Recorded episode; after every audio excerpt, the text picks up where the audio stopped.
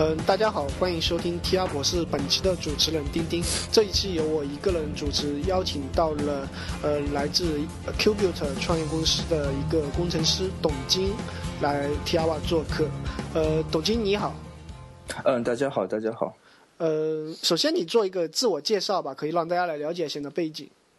哦，可以的。现在是嗯，我现在是在英国的时区，所以说一大早上爬起来要跟叶丁丁呃。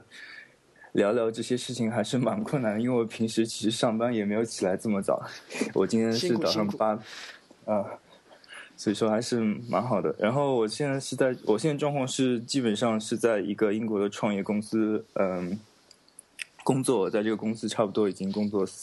三年多了。但是之前呢，嗯，我还有在 F 一赛车和英国电信工作过，都是做技术方面的。嗯，对。OK，OK，那呃，说起我跟你的认识，其实也挺蛮巧的，因为你，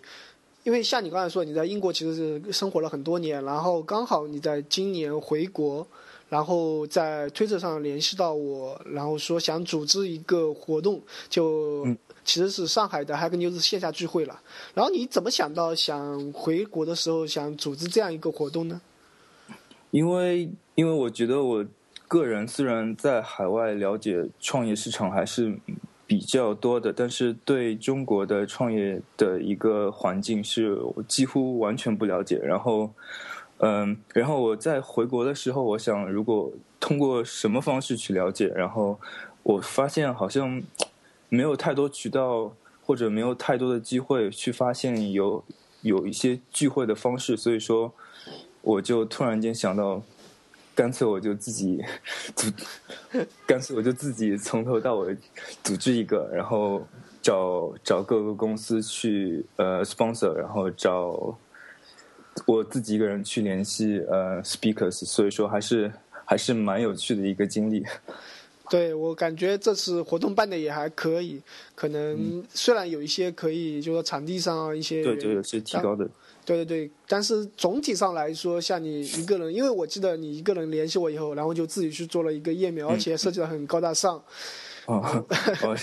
那个页面，其实那个页面还是还是蛮搞笑的，因为我是我是从头到尾我是这样想的，我是想如果国内有一个可以组织活动的平台，我是希望用到那个平台，但是那个平台是我完全没有找到合适的，所以说我是基本上从头到尾一个人一天晚上。把后台和前台全部自己写出来的。呃，八卦一下，用什么写的？呃，我我我后台是用 Node.js 写的。哦。因为因为我是这样考虑，因为我不是太因为那个服务器的服务器是很小的，然后我不希望用需要用太多的内存，所以说我没有选 Rails 或者是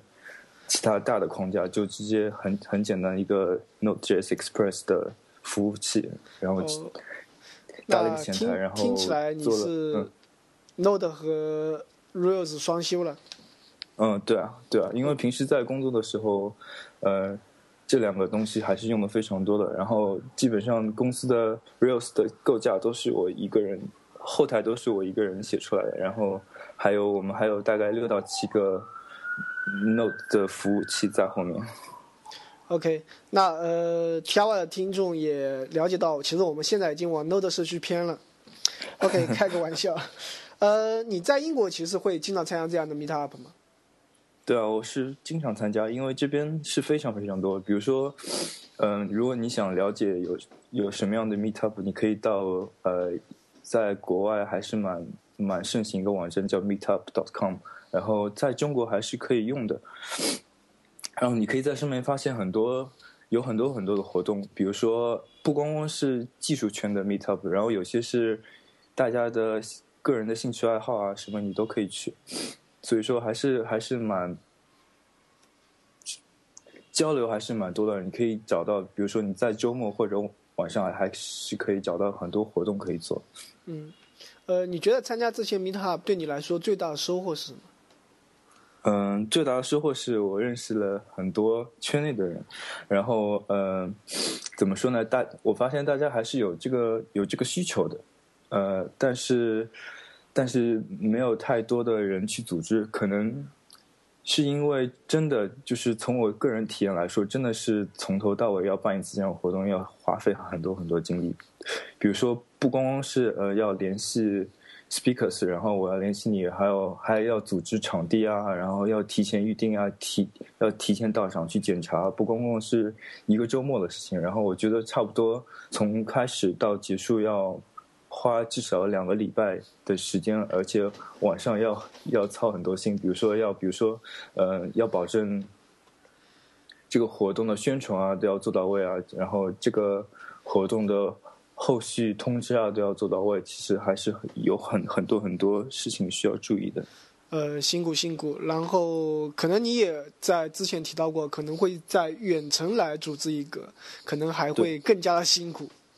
对，所以说，呃，好消息是，呃，我我昨天刚跟我公司的 CTO 联系过，然后他说，如果公司的 budget 还可以的话，他下个礼拜五可以跟我确认能不能，呃，赞助我，呃，在六月中或者五月初回国一次举办这个活动，所以说，希望还是好 好消息。OK，呃，因为现在就我跟你聊一些，就是说英国的一些生活啊。因为我知道有一个很重要一点，就是你其实，在组织这次活动的同时，就是说还是在为公司去寻找一些 developers。对对。然后这个这些还你还提供一个，就是说直接到英国工作的机会。对对对，因为，呃，是，呃。怎么说呢？其实是这样子，因为在创业这个环境里面，不管是在美国或者是在欧洲，都是非常缺人才的。然后，嗯，我们会用各种各种方法去找到适合的人才，无论你在哪里。比如说，像在我的工作组里面，差不多，嗯嗯，因为我们前端。和终端的工程师这个组里面大概有呃八个人，然后这八个人里面没有一个是纯正的英国血统的人，然后我们有波兰人，有呃有立陶宛人，有有意大利的，呃有呃威尔士人，再加上我一个中国人，所以说还是有很多文化，有很多 culture。嗯，对，其实其实我们也尝试在美国招工程师，然后美国也是在硅谷也是非常非常缺。特别是在 startup 这个区里面，因为很多虽然有经验的人，但是他未必适合做创业这个工作。嗯嗯，那可以先介绍一下你们公司其实是做啥的？啊，其实我们公司是这样子，从其实我们做的方面还是挺多的，然后比较简单的一个目标，就是翻成中文就是提高电商在。在线的销售率，然后这个要通过很多呃，通过很多渠道做到。然后，如果大家对这个市场不是特别了解的话，其实，在欧洲和美国的电商都是希望自己去建立一个自己的品牌。然后，他们遇到的问题，像跟中国相比来说，大家都是要提高销。在中国，大家都是要提高在淘宝上的销售率，但是在外国的话，他们都是要在谷歌的这个平台，在搜索引擎的平平台上面去竞争，然后来竞标，从而提高呃网站的浏览量，然后再提高销售率。但是我们主要是通过呃跟踪用户的行为，然后做一些个性化的需求的呃调整，然后来。实现这个提高销售率这个这个途径，然后其实怎么说呢？其实我在呃，我们我们公司其实有两个产品，一个是叫 Open Tag，然后它是算是可以 self sign up 的一个产产品。然后其实我们是还是相当早的接触到这个产业里面。如果大家对这个产业不了解的话，呃，一般。就是说，这个主要的产业的趋势就是说，在网站上面跟踪各个的用户的行为，然后，嗯，比比比如说，我发现风车的网站上面也应用到呃 Mix Panel，呃，这是对对我们这个公司来说，这个只不过是一个一个 vendor，就是说我们的 OpenTag 是可以提供一个平台，然后来实时的更改你要使用 Mixpanel 或者是 GA，或者是呃 Kit 或者是 Kiss Matrix，就是说你可以实时的去更改在线网站跟踪代码，然后只要花五分钟的时间。然后其实对于电商来说，嗯，这个是这个需求是非常非常高的，因为。在国内虽然有淘宝，然后你完全没有机会去做一些呃个性化的调整。比如说，我需要了解这个用户某一个具体的信息，然后可能是没有办法做到。但是，如果你有自己的电商平台的话，其实你是完全可以做到。比如说，你可以用第三方的工具 Mixpanel，然后或者是 GA，或者是呃 Optimizely 去做一些 A/B testing 啊，去做一些。嗯，去做一些具体的跟踪的方案，或者是具具体的呃个性化网站的更改方案，就可以做到。嗯，但是这个问题是，嗯，很多中中小型或者中大型的电商，他们基本上开发的过程都是需要第三方开发的，然后这个整个循环的。呃，时间是非常非常长的。比如说，一个大的公司，呃，乐购，它需要找一个第三方的人去更改它的网站，这个去跟去添加一个跟踪代码，这个周期是需要至少要两到三个月。然后我们的平台对很长很长时间，因为他们需要，他们需要，比如说要要要认证啊，要要 approve 啊，然后再再等第三方的公司需要把这个东西做好之后，然后还要再测试啊，是非常非常长的时间。然后我们通过。通过我们 OpenTag 的话，就是说我们这个标签管理的一个工具，你可以在五分钟之内就可以把你的呃跟踪代码已经放到网上，然后可以做各种可以做各种各种呃呃逻辑的管理，比如说在什么什么的情况下，比如说你可以我们可以分析到这个用户一定要从 Google 它是。Paid Google Search 才可以，嗯，启动这个标签，然后来跟踪这个用户。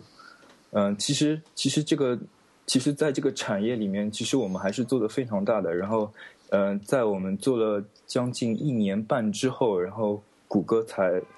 做了他们的 GTM，就是要 Google Tag Manager，就是也也是可以管理标签的。然后，如果大家感兴趣的话，可以搜一下。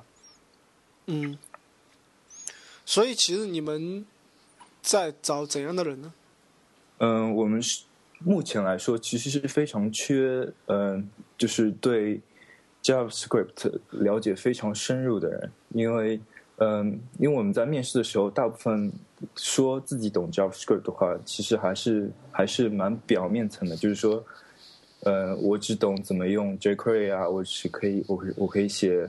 我可以写很很简单的，呃。界面的逻辑啊，但是我们可能是需要招一些，嗯，了解非常深入，比如说你可以了解到呃，ES 六版本，呃，它的它的一些具体的功能是有什么，比如说有 class 啊，有有 constructor 啊，然后嗯，你要了解整个 JS 的趋势，嗯，然后比如说我们面临的问题是什么呢？因为很多我们的工具都是放在客户的网站上，都是部署在客户的网站上，然后他们的环境是完全是不知道是什么样子的，所以说我们要保证在各种，比如在各种情况下面，嗯，我们的代码都可以在这些客户的网站上运行，是一个是一件非常非常困难的事情。比如说我做一个我做一个很简单的例子，呃，我们遇到过一个很很狗血很狗血的问题，就是说，嗯。大家之前都是用过 Prototype JS，就是还是蛮老的一个框架。然后它有一个 function，就是它会自动呃 override 呃 JSON 的 function。然后它在它在然后我因为因为我们经常会处理一些 JSON 的数据模式，然后它在 serialize 和 deserialize 的时候，对大的 JSON 是非常。呃，没有效率，而且会经常出错，特别是如果 JSON 它有一些 nested array，就会就会完全不能处理。对，然后你们需要，就是你们是怎么解决这些问题的？嗯，我们是，其实是我们自己有自己一个测试的平台，然后是在内部里面可以做到，嗯，每天晚上，然后呃实时运行一些 JavaScript 的测试的代码，在客在在在客户的网站上运行，然后呃通过测试来来解决这些问题的。OK，听起来就是说你们对 JS 要求还是比较高的。对，除了基，因为你说很多一些是基础，一包进阶历史啊，其实还是比较纯粹的一个 JS 的一个开发人员。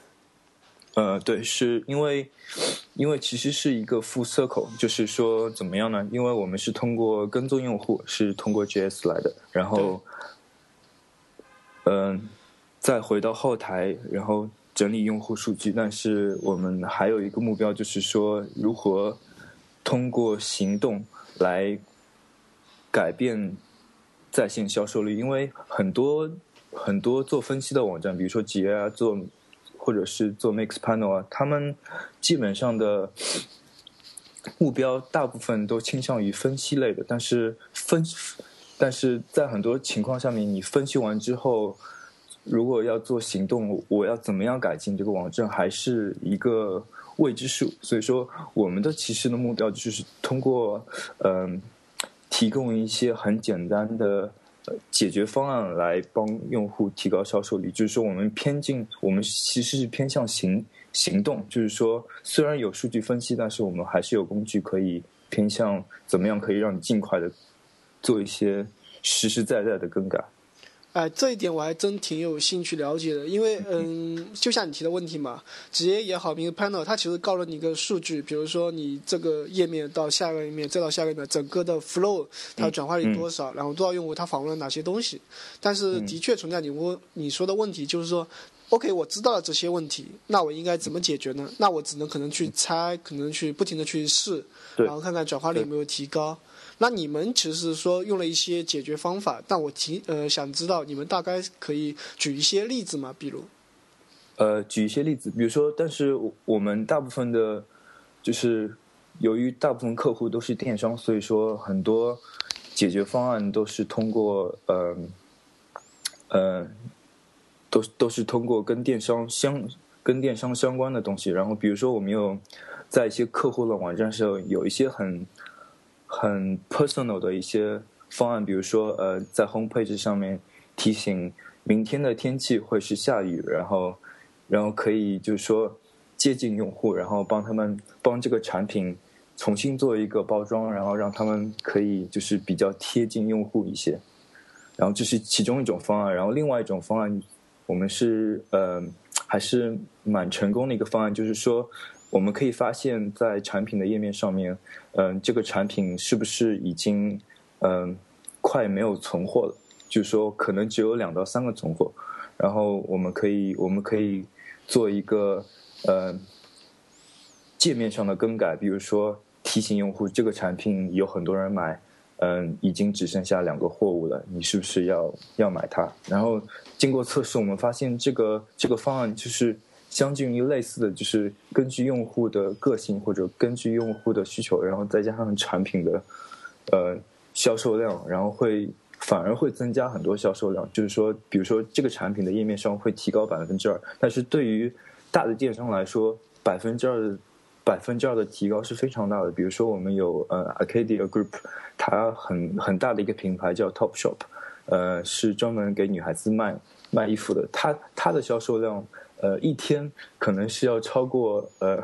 超过超过几百几几几几百万英镑的这个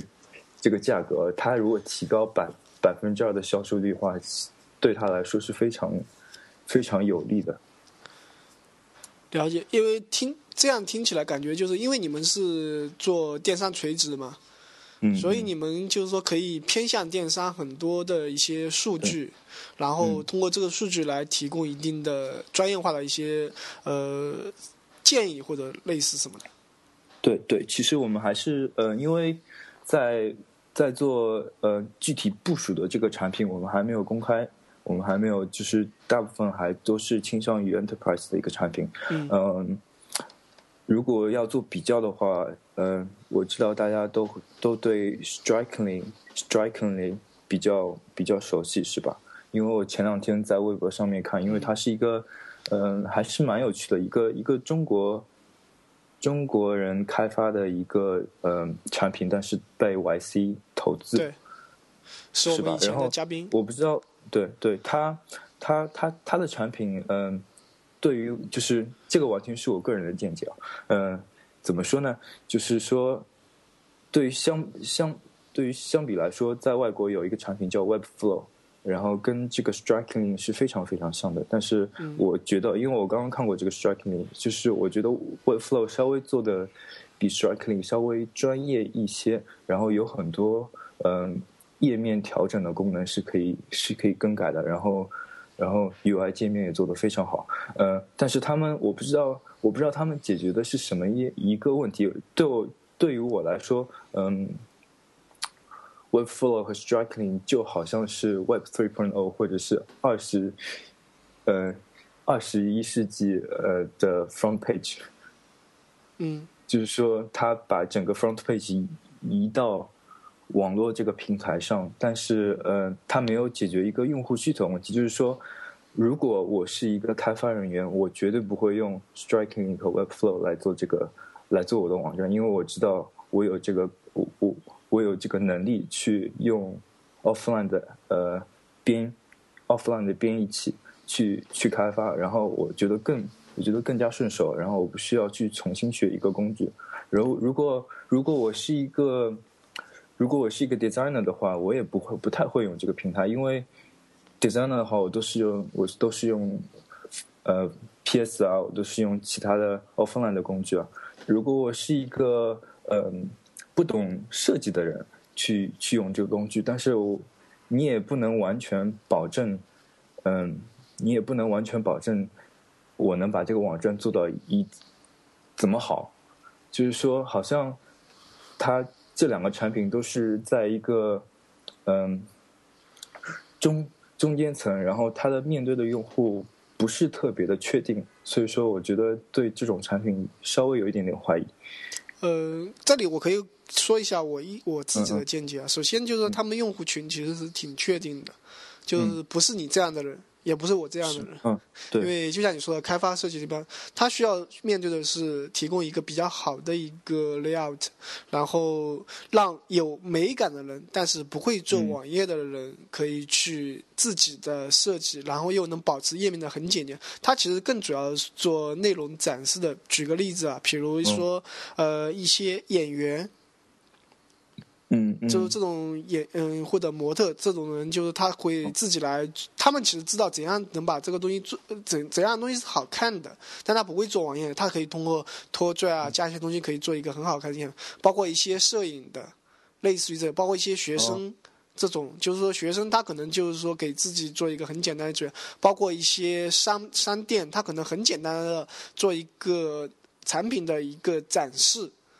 这种可能是他比较确定确定的一些群体，就是这群人，他其实想做网站，但他不知道没有具有做网站的一些呃开发能力，所以他找一个相对来说比较简单的。他本身还是有一些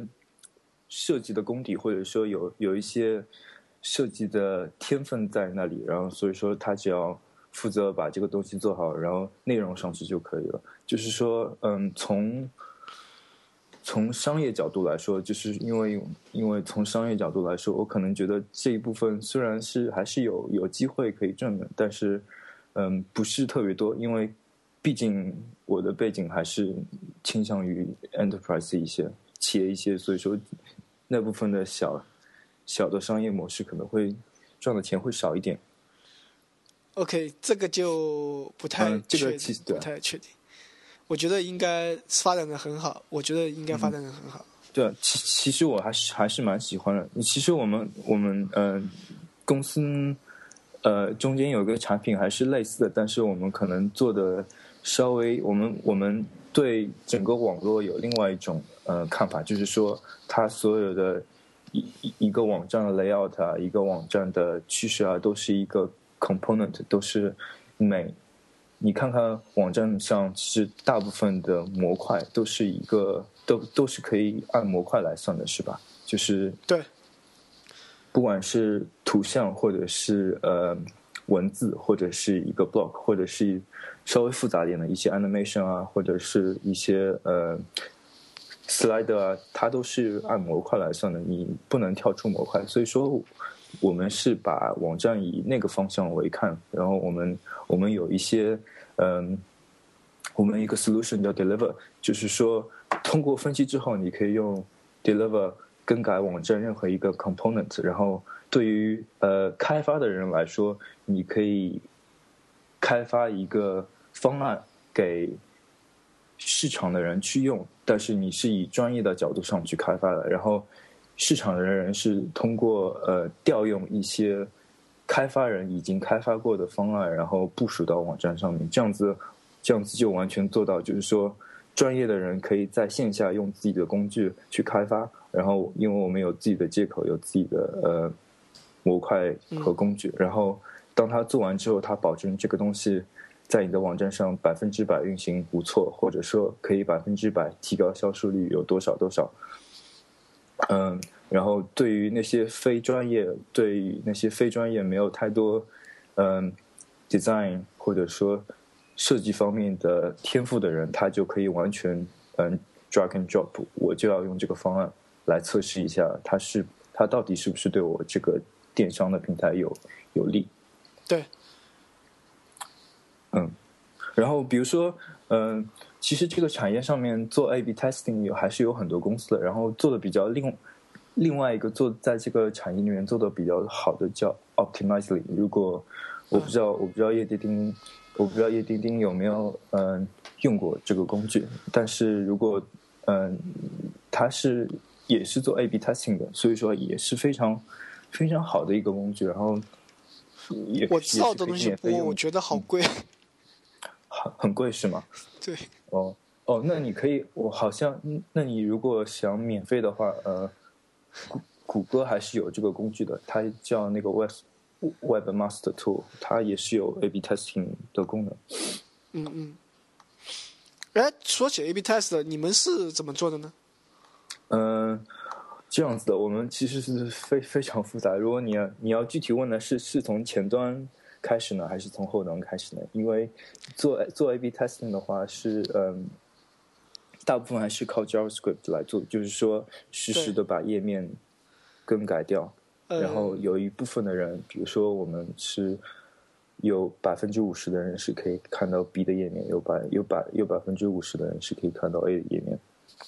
呃，我可能是贪心了一点，就是说我其实挺想了解你们两块都怎么做的，就是呃前端怎么做，后端怎么做，然后我这边，因为我自己对这块其实我一直想去尝试，但是目前因为经一个是没有实战的经验，另外一个可能就是说在时间上也因为不太允许，但是我很想学习这方面的知识，特别是你们，因为你们是做分析的嘛，包括给用户提供建议，怎样更好的去提高转化率，所以你们肯定会很。很多的去做 A/B test 的，我感觉。嗯，是的，其实呃，我们内部里面，对于自己的产品来说，还是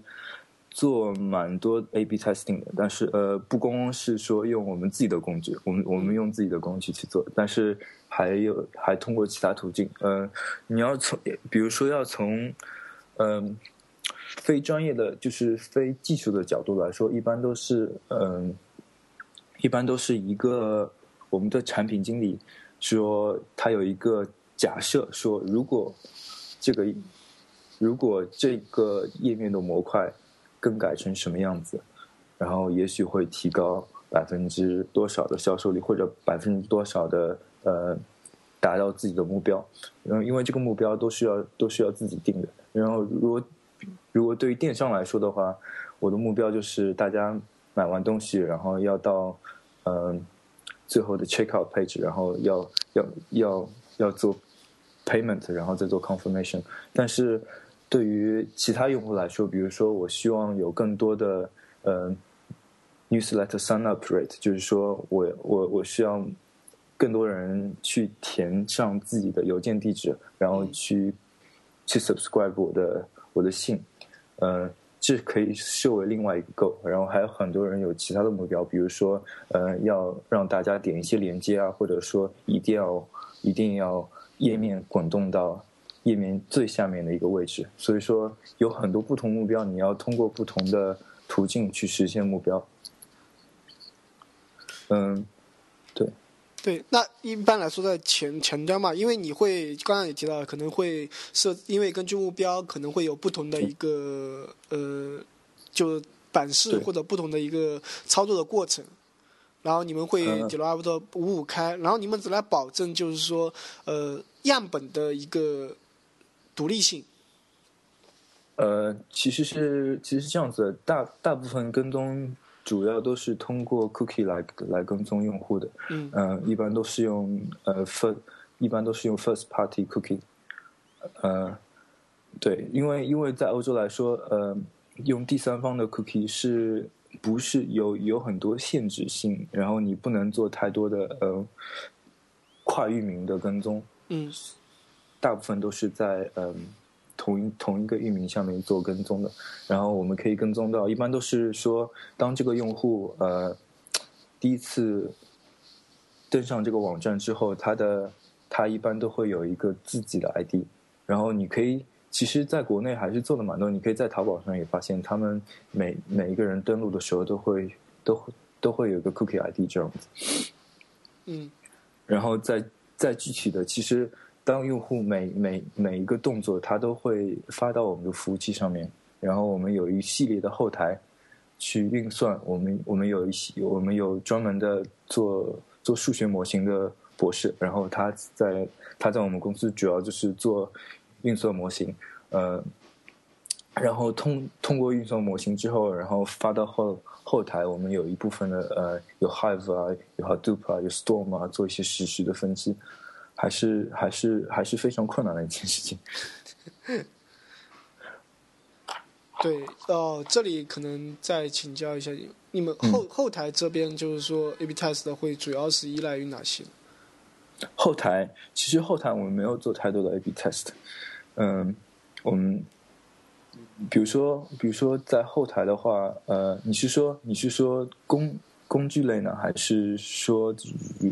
如何去实现这个 A/B test？嗯，都可以介绍。嗯，工具类的话，嗯，就是说我们我们的后台没有太多的做 A/B testing，但是但是从整个 to chain 方面的话，嗯，其实我没有太理解你的问题，你能？因为你刚才介绍就是你们前，因为前台的 A/B test 其实我比较清楚，可以去怎么去尝试，然后去做。但是你也提到后台做 A/B test，我不太确定到底是对功能上做一个针对前台的做一个限制呢，还是怎样？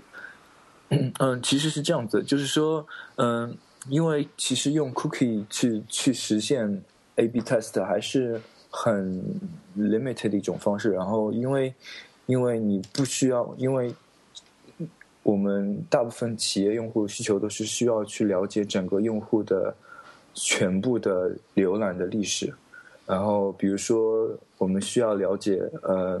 有很多用户需要了解这个用户预计他从生到死，呃，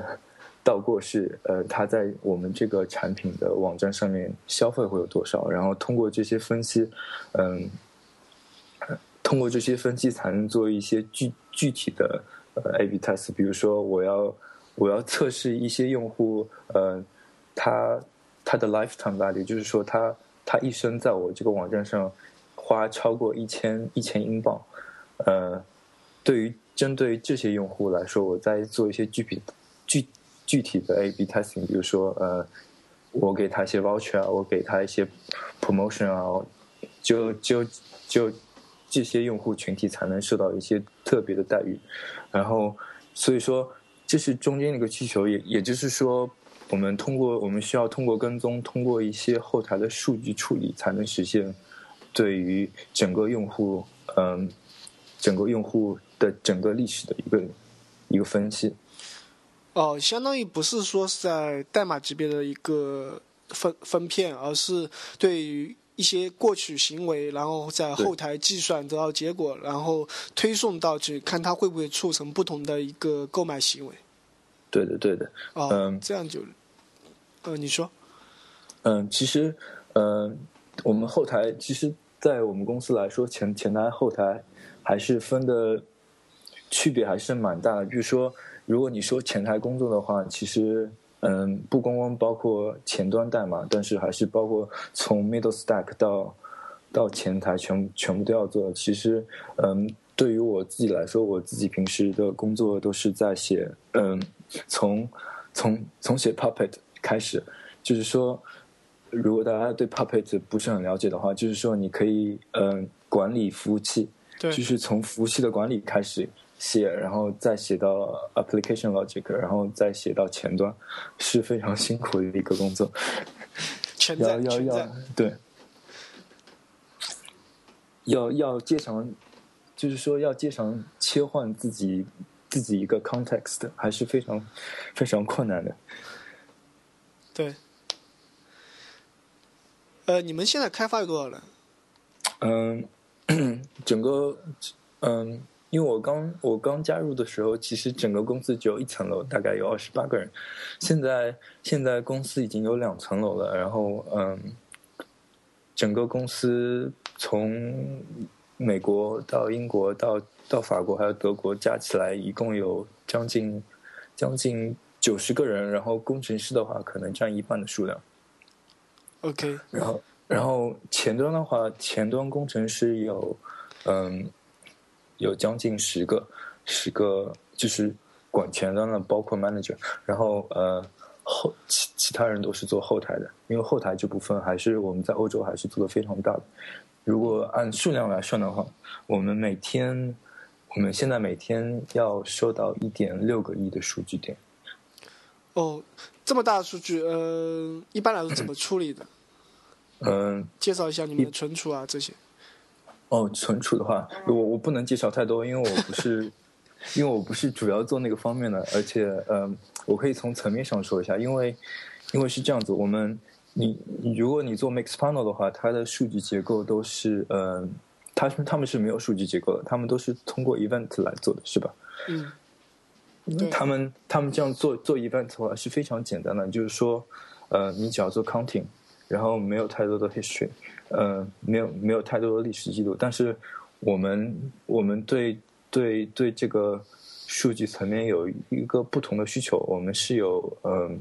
有数据结构的，就是说嗯，在这个整个产在整个产业链里面，没有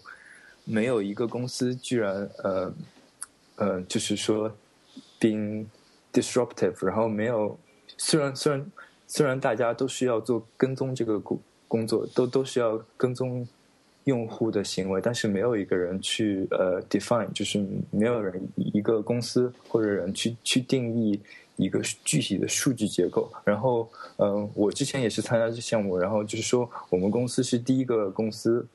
提提出一个呃 standard，就是说，嗯，大家都是要用这个数据结构。如果你用这个数据，呃，如果你用这个数据结构。部署在你这个网站上面的话，是可以呃提高你的跟踪的效率，然后跟踪代码的更改效率，这样子你可以从不同的平台上做切换，然后也可以更紧也可以更好的做一些呃网站应用的呃网站应用的 implementation。所以说，所以说我们这个这个 specification 叫 universal variable，就是说呃。通用的变量，这个变量里面有一些描述到整个用户的行为啊，有描有描述到页面的产品啊，有描述到这个页面的呃这个页面的 type，就是说，比如说说是，比如说是 home page，比如说是产品的页面，比如说是 checkout，比如说是呃 basket，就是你的你的一个购物栏，嗯。这个这个 spec 其实是已经被列入 W 三 C 了，嗯，然后你可以，嗯，你可以在你可以在 GitHub 上面看到它的 specification，然后然后有有很多有很多公司都是参加到这个呃这个 spec 的一个呃审评的一个过程。比如说有 Google 啊，有 IBM 啊，然后当然包括我们 Qubit 也是中间一个 leader。嗯。那呃，能简单介绍，就是说你们 Qubit 整个，比如说后台用到什么？因为你刚才说的每天有一点六个 billion 的数据的话，其实很大。然后你们怎么做 scale 啊？对啊，我们其实嗯，我有很有很多 data center，然后大部分都是在 Amazon 上面。然后怎么说呢？从从从开始，比如说从前台的一个 JS，然后发数据到后台。然后一开始这个从从接收这个数据最快，一开始其实最早是用 Node 写的，然后它当时当时当时我们可以大概 handle 的数量在呃在几个几百万这样子吧，几百万这个数量。然后后来由于呃当时版本我记得最早的时候是零点四吧，因为我们写的是 Node JS 一个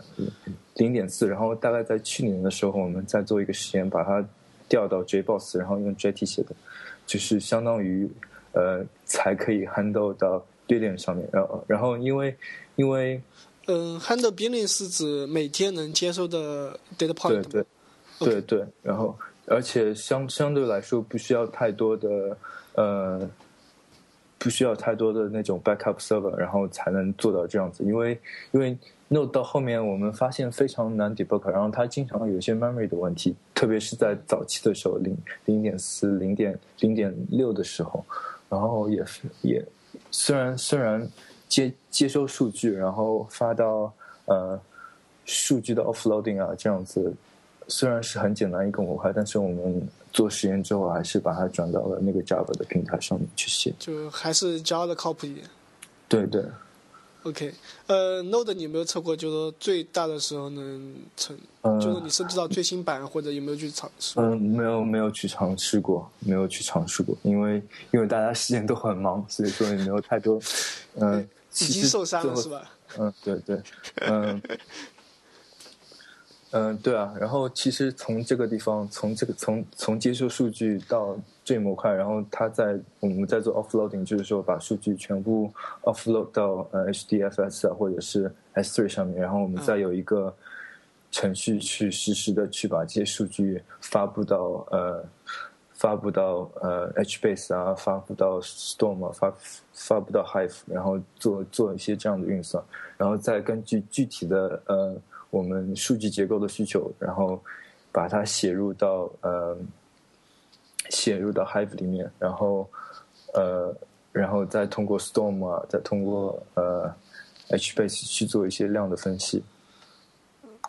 OK，那听起来就主要是 HBase 做数据库，Hive 做那个 File System 类似的东西。对对对对。OK，然后其实中间还有很多。一些技术，比如说我们还用到 Kafka，然后做做一些 Q 的处理啊。然后其实我们之前是用 Cassandra 的，但是 Cassandra 到后面我们是遇遇到一些嗯，还是蛮奇怪的问题，所以说实在没有办法用下去了。能介绍一下、吐槽一下吗？呃，这个、这个、这个、这个我就这个我就不能吐槽，我只是听别人说的。OK。我觉得呃，这么大数据玩起来应该还是挺有意思。对，因为其实还是用很多 challenge，就是说不光是接收数据或处理，因为这些数据都是有很多 noise 的，就是说你都需要做一些测试啊，要一些删除啊，包括有有一些 bot 的垃圾信息啊，全部都要全部都要隔离开了。嗯。哎，那嗯，有个问题我想了解，就是说，因为你们拿到数据要处理嘛，然后你们获得的效果是实时的，或者有多少延时吗？呃，延时是这样子，就是有一些部分的数据延时大概做到五分钟。OK。然后一些测试的数据延时是大概十分钟这样子。嗯。那应该来说，计算能力还是相当快了。嗯嗯。我那应该来说，计算能力还是相当快了。对，相当快。我们在，呃，对啊，我们在 Amazon 上面差不多有将近三百台服务器。果然。嗯，然后而且不包括 Spot Instance，就是说你要你需你是需要 bid 的那种机器。对。酷，不停的计算、计算、计算。嗯。这个大的就不是一般人能玩。嗯，然对就是因为后，嗯，呃，因为你刚才提到有些用到 Java 平台，然后我之前听你说，就是你有聊到 Node 和 Ruby，特别是你好像说你是你们团队里面唯一一个用 Ruby 的，其他人都在用 Node。呃，可能这样子有点太太，我之前可能说的有点太太偏远，可能公司里面十个人有两到三个，包括我是呃，还是对对对 Ruby 还是蛮喜欢的，嗯，但是嗯、但是很多现状下面，因为毕竟是我们做的都是跟 JavaScript 有关的，所以说嗯、JS 的开发人员相对多一些，然后但是就是总的情况来看起来，对 Node JS 比较倾向的，基本上他们他们只只懂一个语言，就是 JavaScript。所以说，嗯，也不是说这个不好，因为大家都是用自己知道的语言去做一些实功能实现，所以说，呃，也没有对于一个 startup 来说，也没有太多的。也没有太多的不好，这样这样子也可以，因为用用自己不不习惯的语言去做一些功能的实现，毕竟不会写的特别好。哎，然后，嗯，你们有这么多人，为什么坚持把它换到 Java？呃，因为 因为其实其实写写那个数据接收的那一块是属于后台的工作，OK，嗯，不不是属于前台来工作的。然后我们前台的话，主要是做一些产产做一些产品方面，比如说要怎么样把这个产品做到做到比较好。啊、就后台存储处理，就是说专门是后台组，然后跟你们关系不大。是的，是的。啊 OK，那其实难得碰到一个 Node 和 Ruby 双修的，因为我们前、就是说在前期采访那个普林的时候，因为我跟 Terry 两个加、两个主持嘛，对 Node 都不太了解，所以只能去呃让普林来给我们扫扫盲。其实我挺想，就是对你来说，因为你两边都玩的话，你个人对这两个语言其实怎么看？嗯，其实我对于我来说，我还是偏向 Ruby 的，就是我是有点屌丝，然后希望希望希望 Ruby 能就稍微给点力是吧？但是嗯，但是我对于看来看来这个趋势来说，就是说 Node 还是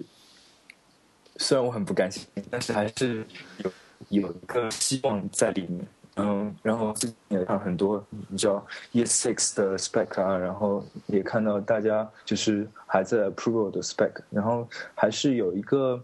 好的趋势在发展。但是我不是我不是对这个社区特别感兴趣，因为嗯，虽然有很多虽然有很多的 library，然后一听层层出不穷啊，但是嗯，真正写的好的还是很少，不像而且真正做过。单元测试的可能对于我来说也看到的比较少，然后嗯，对是，但是但是比比如说比如说做的比较好的，它的 ES6 的那个那个那个部分就是偏向于嗯，你知道它添加了很很多嗯正常语言的一些正常编程语言的一些功能，比如说 constructor 啊，你可以写 O O O P 啊，然后呃。比如说，你可以做，可能未来可以做 annotation 啊，你可以做 dependency injection 啊，然后就相当于慢慢接近比较成熟的语言。然后，嗯，我最近我前两天还刚刚看到有一些人，嗯，在 ESSEC 上在提供一些，呃，假设提供一些 spec，说怎么样让 Note 实现多线程。嗯、呃，你可以做一些平行运算这样子，所以说还是还是有一些希望的。嗯，呃，有没有感觉就整个欧洲 Node 的社区在不停的发展，Ruby 社区可能相对来说有点 go down？呃，其实是有这个趋势的，但是但是其实我在跟很多创业公司嗯、呃、去谈的时候，大部分的人还是基本上用用用 Ruby 写的，比如说。Okay. 比如说，比较大的公司叫呃 State.com，它是也是一个刚刚创业的公司，然后它的投资方是因特网支付，然后它的这个这个公司其实是在英国的，然后我之前也跟他们开发人聊过，呃，他们其实也是用也用 Ruby，也用 Node.js，然后基本上 Node.js 不太做太多的后台的数据处理，但是主要倾向于前前台的渲染。渲染，就是说，嗯，就是说他他不是做 single page app，因为他对于呃程程序的要求不太一样，它需要做一些 SEO 的处理啊什么的。嗯。但是嗯，所以说有一些特殊的要求，嗯，不能做 single page app，但是通过 Node 来做一些优化。嗯。但是，但是，但是大部分的后台的，呃，API 啊什么的都还是用 Rails 写的。OK，哎，这个挺有意思啊！就 Node 在中间，然后在前端后端，相当于在中间做了一个桥。嗯，对的。其实，其实我们嗯公司差不多也是这样类似的构架。嗯，我们虽然没有 Node 用 Node 做 SEO，但是。我我之前说过，大概有六到七个程序，有有六到七个 logic 都是在用 Node 写的。比如说，嗯，我们有一个 proxy 也是用 Node 写出来的。嗯，但是但是也是非常困难，因为我们需要做一些 process management 它，因为它是它是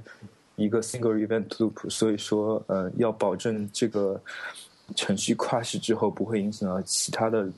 的用户还是需要做很多的高端的优化。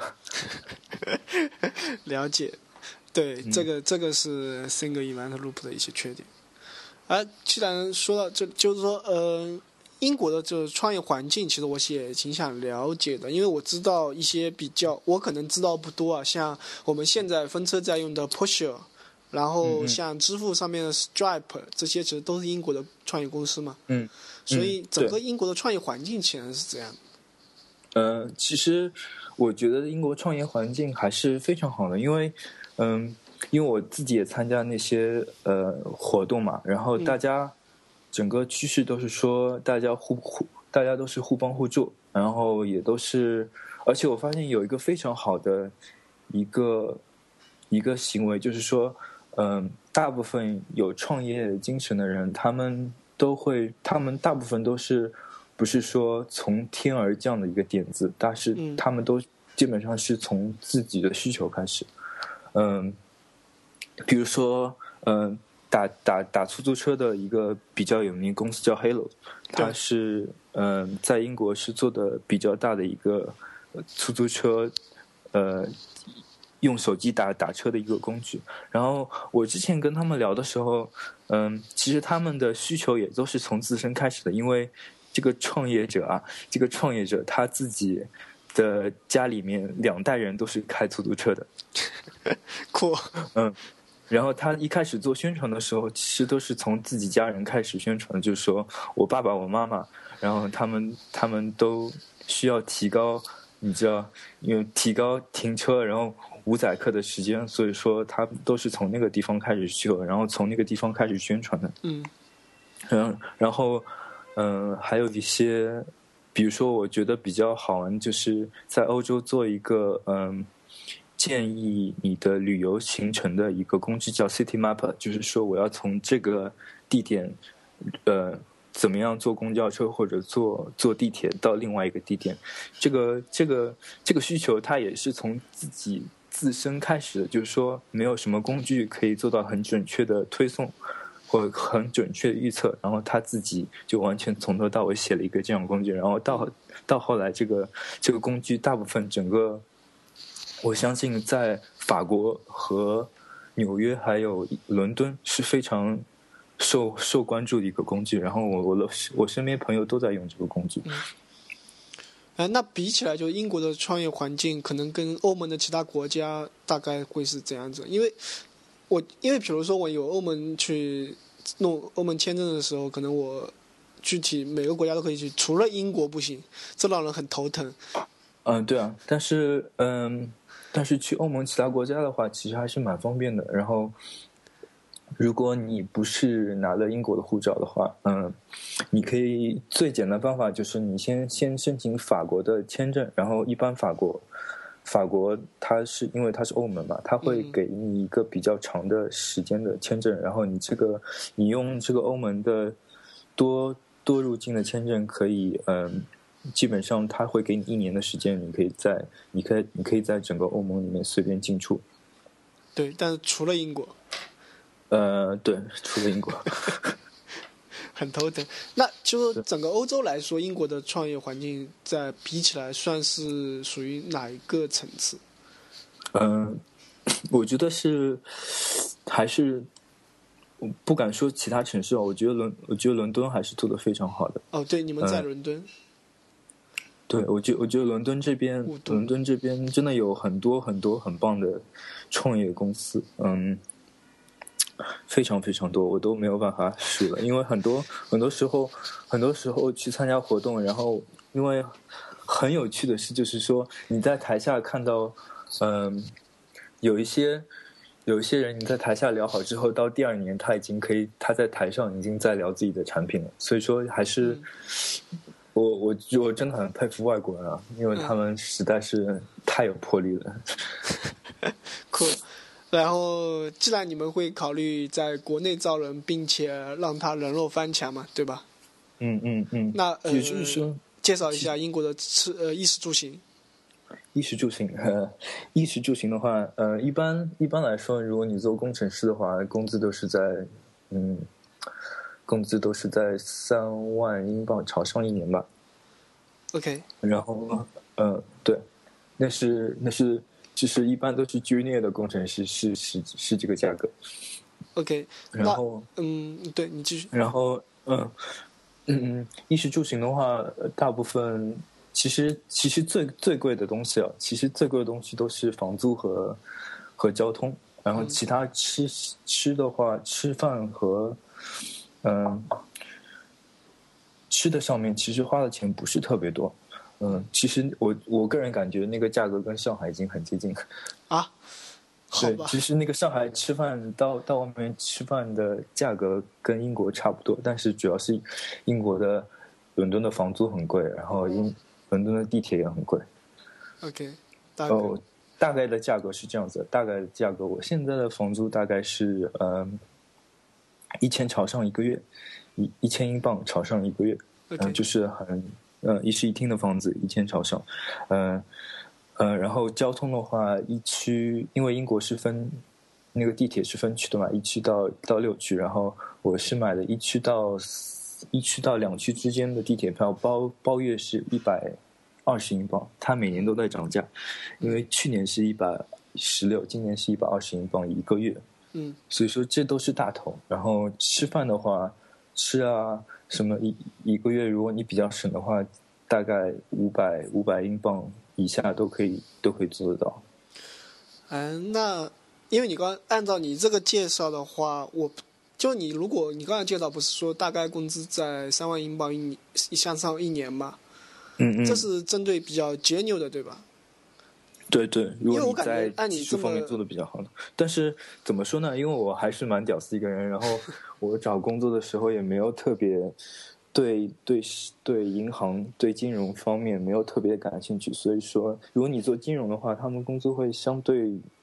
对 junior 的人来说会相对高一些，他们金融的一般都是在呃四万英镑朝上。OK，因为我我觉得没有差特别多。呃，对，呃，国内的很多程序员真的是非常优秀，嗯嗯，然后他们可能不是 junior 或者 senior 的话，你们觉得他在英国大概是怎怎样一个？哦，senior 的话，我觉得，因为像公司来说的嘛，比如说你不能跟 Facebook 比啊这样子，但是呃，至少至少要在六十六十六万英镑朝上。啊，OK，如果如果是 senior 的话。所以可以给国内的人一些参考，因为我知道现在人肉翻墙是一个很流行的话题。嗯嗯嗯，对。呃，特别是 特别是上海啊，这个上海这个上海这个这个这个天气真的是没有办法形容。因为我当时我是二月二号呃回上海的，然后那个飞机要迫降要迫降到厦门，然后再返回上海，就是因为雾霾，然后整个飞机晚点了六个小时。但是。伦敦跟上海比，也就少了一个霾嘛，雾还是有的。嗯啊，雾还是呃雾其实也没有很多，但是雨很多，因为对我我在回上海之前，差差不多一个月没有见过太阳。好的，一一直都在下雨，冬天的时候。OK，呃，像的应该来说，因为你刚才介绍就待了三年多，然后是一家创业公司。你之前提到就是说你在 F 一还有英国电信有有过工作经历。其实我挺想了解你在 F 一是干嘛的。哦，之前在 F 一大概做了做了两个赛季，就是主要是帮他们写一写呃赛车策略上面的软件。因为如果如果只看赛车的话，因为我不知道我不知道国内应该还是嗯。有很多 F 一的 fans，然后他们对于对于如果我不知道，因为比较专业上面来看 F 一的话，都是要看策略的。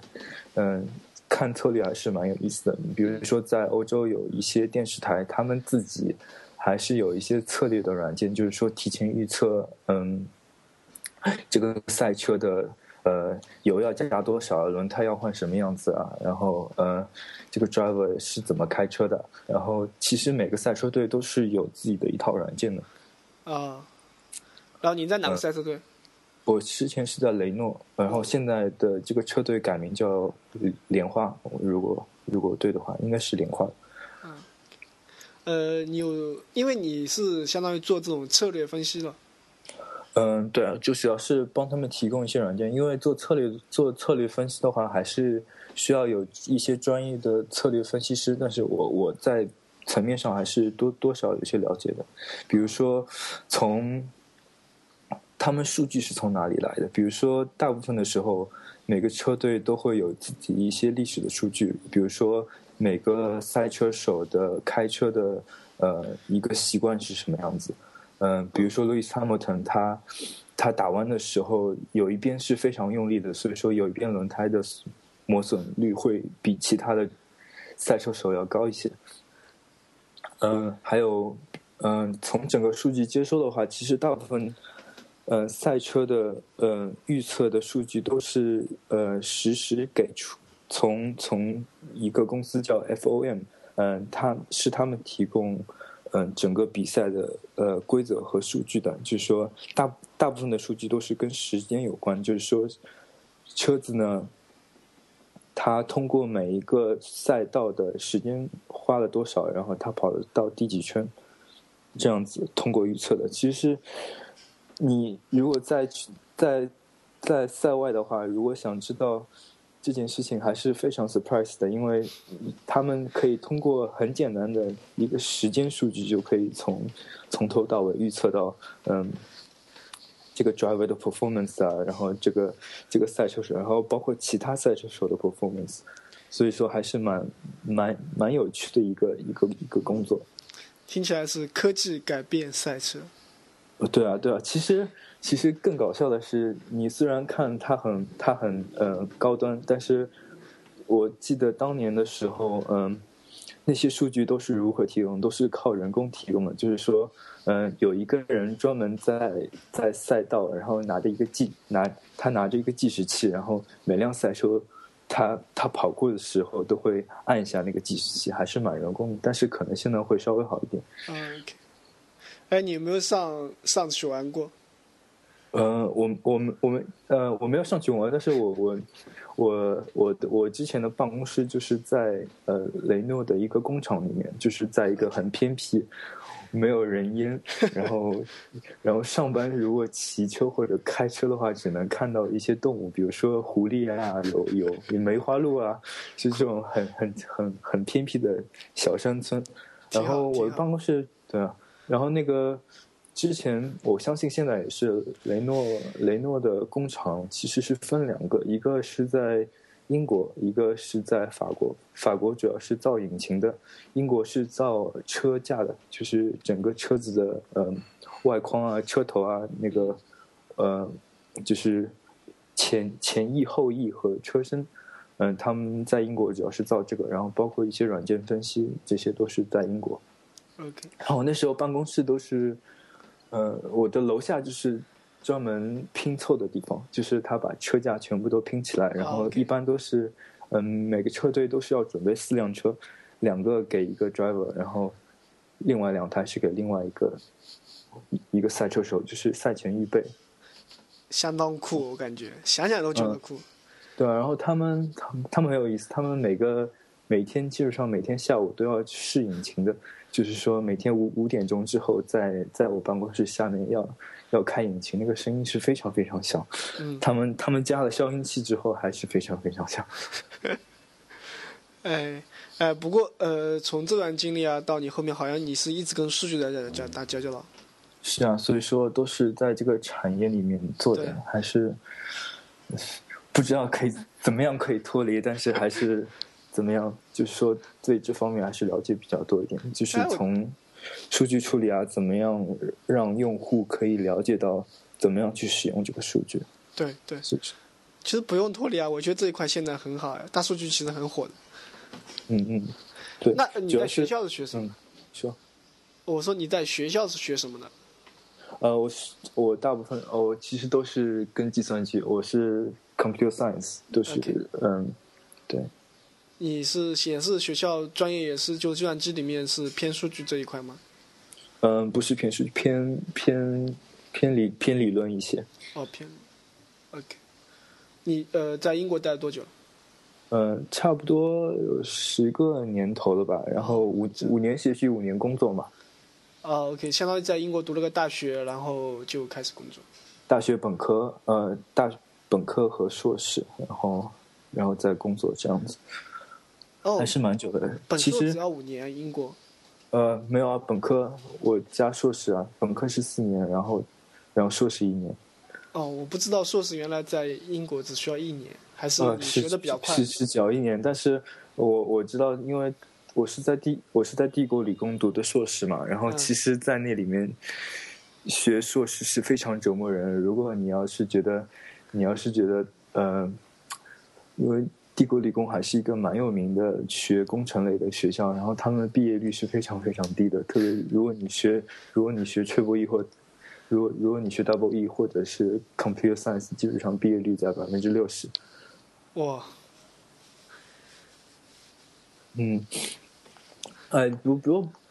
比如说，其实其实我第一次接触 Ruby 的时候是在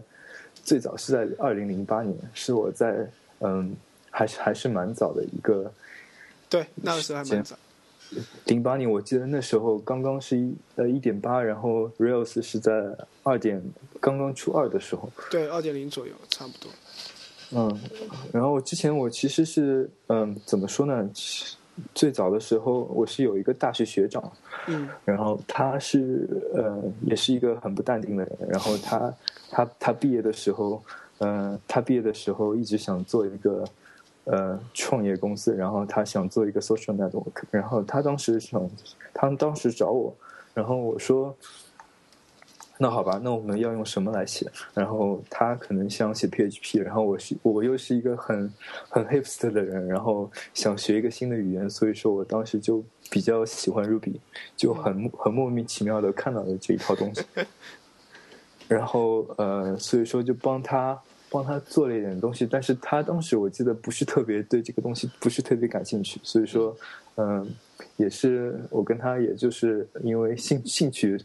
不合，所以说也就是嗯，我也祝福他能把东西做好嘛，然后就就就分开来了。但是后来我后来在大学毕业论文的时候，我就写了一套嗯，因为我对这个东西还是蛮感兴趣，所以就写了一套呃，用用 Rails 构架了一个一个一个一个一个 social network，它是专门就是有有点像 Facebook，但是是有点像嗯呃有点像。Forum 就是说，你你有一个你有一个论坛，但是这个论坛里面可以构架一些 apps。嗯。然后我在我记得我当时在论文里面写了一些关于 BDD 的东西，所以说还还蛮早的时候就接触到这一套东西。对，我觉得呃，Ruby 世界可能切入一下你刚才提到的呃关于 Node 的一些可能你自己觉得不是很舒服的地方，就是在于工程性上可能不太注重。嗯，对，就是怎么说，我可能是片面的了解，因为大部分写写前端代码的人没有太多的后端的经验，当然也是有，有有些工程师还是有的，但是，嗯，如果他们没有太多后端的经历的话，可能对于一些嗯具体的比较工程类的构架，或者是怎么样可以写到比较好的。呃可以维护的代码还是比较缺失的。嗯，不过这个这个其实像我们都是，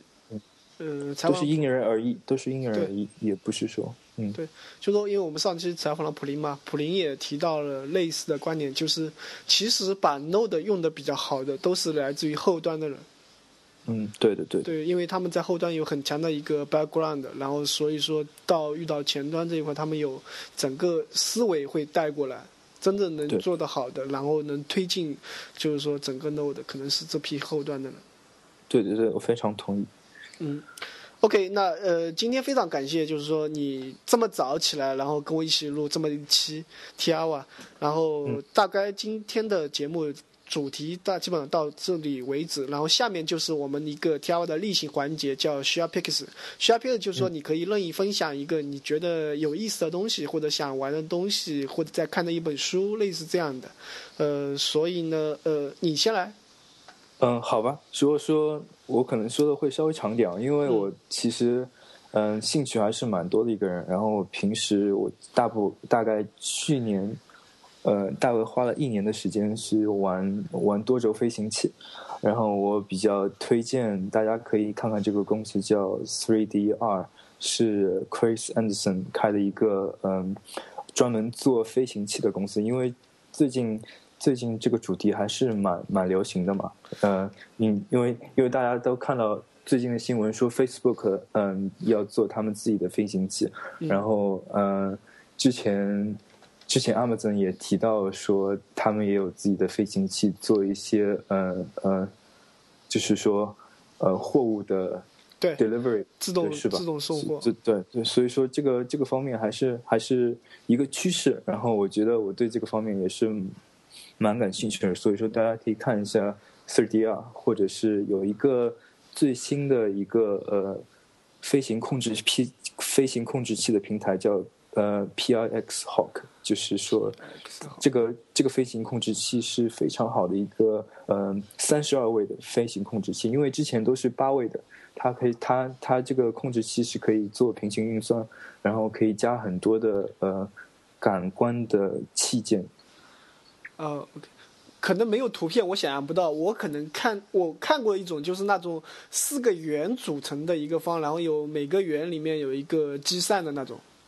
呃呃，差不多吧，差不多吧，因为因为它是分多轴的嘛，因为你可以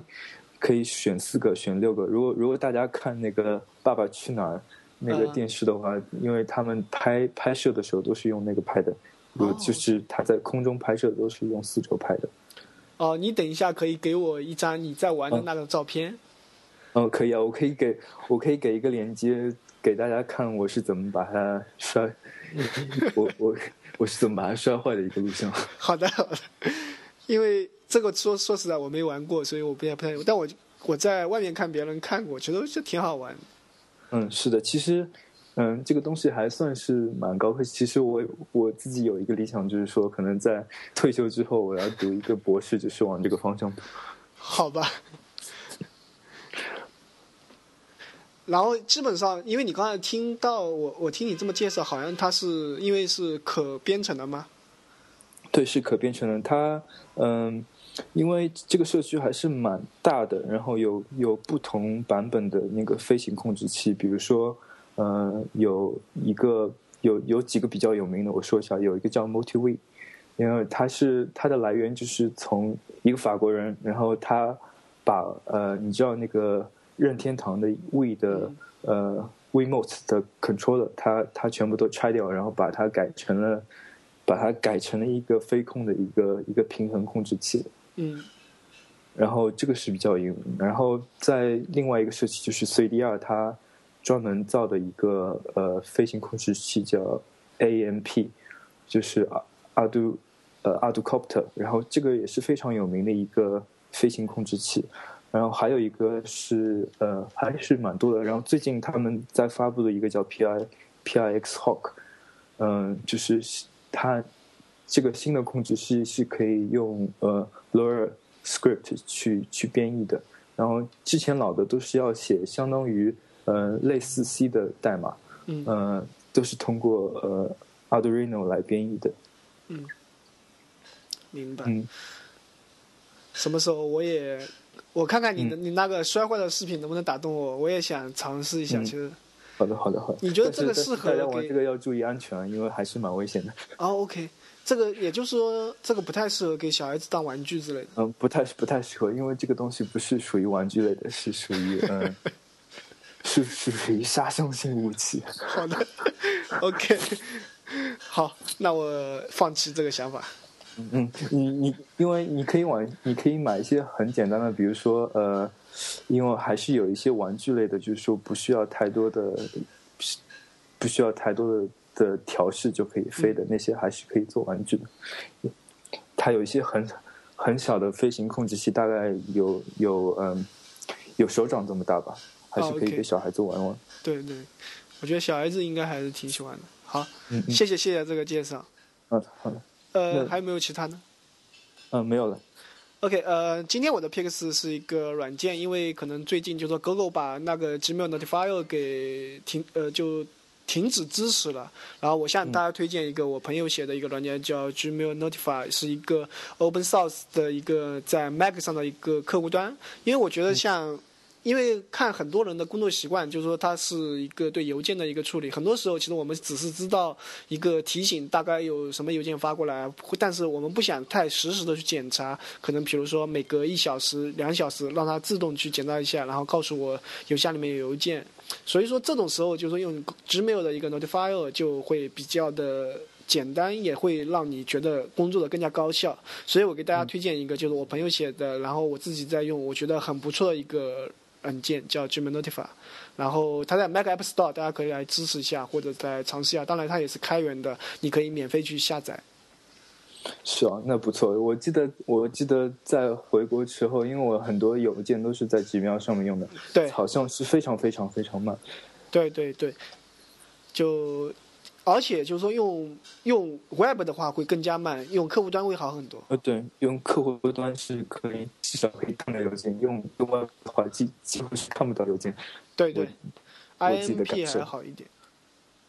OK，这就是我今天的 Pix，然后最后非常感谢董金来我们的 Tiawa 做客，然后希望下次有机会可以再跟你深入聊一下 Qubit 用到的一些东西。可以啊，然后呃，还要告诉大家，就是说，呃，希望大家期待。然后我正在计划组织下一次的 Hacking Meetup。OK，是呃，顺便就是说，还是回到之前吧。呃，因为你现在在招人嘛，所以说你可以留个邮箱，然后呢，大家来直接联系你。因为我相信很多人会听了这期节目以后，会对加入你们团队会有兴趣。